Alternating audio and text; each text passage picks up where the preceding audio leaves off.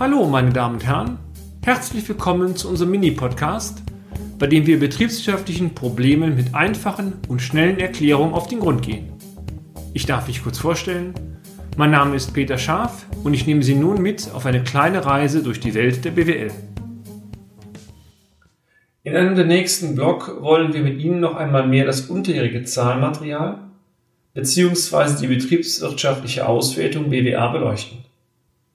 Der konkrete Anlass hierzu ist ein Mandat, welches wir vor gut vier Monaten bekommen haben.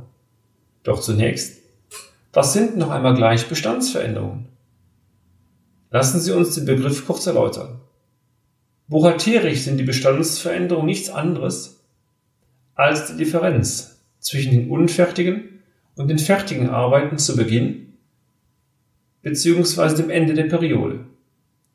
Betriebswirtschaftlich verbirgt sich hinter den Bestandsveränderungen folgender Sachverhalt. Ziel der Gewinn- und Verlustrechnung ist es bekanntlich, den periodengerechten Erfolg, das heißt den Gewinn oder, wenn es schlecht läuft, Verlust auszuweisen. Hierzu werden im Rahmen des Gesamtkostenverfahrens die gesamte Leistung, das heißt die Wertschöpfung eines Unternehmens, den gesamten Kosten gegenübergestellt. Die gesamte Leistung das heißt, die Gesamtleistung besteht im Wesentlichen wiederum aus den Komponenten Umsatzerlösen sowie Bestandsveränderungen. Wird eine Leistung erbracht und auch im gleichen Monat abgerechnet, so spielt sich diese Leistung in den Umsatzerlösen wieder. Aber was geschieht nun mit der Leistung, die zwar erbracht wird, aber nicht im gleichen Monat abgerechnet werden kann? In diesem Fall wäre der Umsatz null. Da das Unternehmen im laufenden Monat aber Aufwendungen zu verkraften hat, würde dies zwangsläufig zu einem Verlustausweis führen. Dieser Verlustausweis wäre betriebswirtschaftlich nicht korrekt. Die vom Unternehmen erbrachte Leistung wird folglich nicht als Umsatzerlöse verbucht. Hierzu wäre eine Abrechnung bzw. Schlussrechnung erforderlich. Die Leistung wird vielmehr als Bestandsveränderung verbucht. Diese Bestandsveränderung, hier konkret der Bestandsaufbau, wird so lange verbucht, bis der Auftrag abgenommen bzw. abgerechnet werden kann. Erst dann wird die komplette Auftragssumme inklusive der Nachträge faktoriert. Erkennen Sie es? Richtig. Wenn nun buchhalterisch keine Korrekturbuchung erfolgen würde, dann würde das Unternehmen zum Zeitpunkt der Projektabrechnung aufgrund des hohen Umsatzes eine sehr hohe Leistung und vermutlich auch einen sehr hohen Gewinn ausweisen.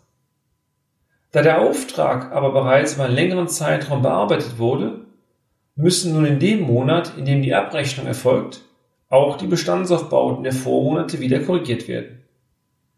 Diese haben ja in den Vormonaten bereits eine Leistung geführt. Es ist dann ein entsprechender Bestandsabbau zu buchen. Lassen Sie uns dies anhand eines vereinfachten Beispiels erläutern. Unterstellen wir einmal, dass ein Bauunternehmen den Auftrag erhält, einen Rohbau mit einem Nettoauftragsvolumen von 150.000 Euro zu erstellen. Unterstellen wir weiterhin, dass dieser Auftrag innerhalb von drei Monaten abgearbeitet werden soll. Dabei soll angenommen werden, dass die Bauphase komplett linear verläuft und die unfertigen Erzeugnisse zu Verkaufspreisen bewertet werden. Anmerkung hierzu. Korrekt wäre eine Bewertung zu Herstellkosten. Bezogen auf die betriebswirtschaftliche Auswertung würde dies Folgendes bedeuten. Monat 1 Umsatz 0 Bestandsaufbauten 500.000 Euro ergibt eine Gesamtleistung von 500.000 Euro. Monat 2 Umsatz 0, Bestandsaufbauten 500.000 Euro ergibt wiederum eine Gesamtleistung von 500.000 Euro. Monat 3, dies wäre dann der Monat der Fertigstellung und Abrechnung des Bauvorhabens. Umsatz 1,5 Millionen, abzüglich der bereits gebuchten Bestandsaufbauten hier als Abbau von einer Million, ergibt eine Gesamtleistung von 500.000.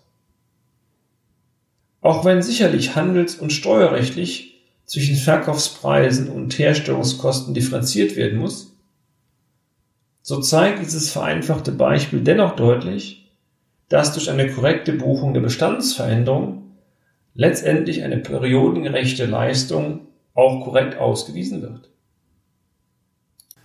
Und damit sind wir auch schon wieder am Ende des heutigen Podcasts. Haben wir Interesse geweckt? Fein. Dann besuchen Sie uns doch einmal auf unserer Homepage unter www.scharf-office.de und schalten Sie auch beim nächsten Mal wieder ein für eine kleine Reise in die Welt der BWL. Ihr Peter Scharf.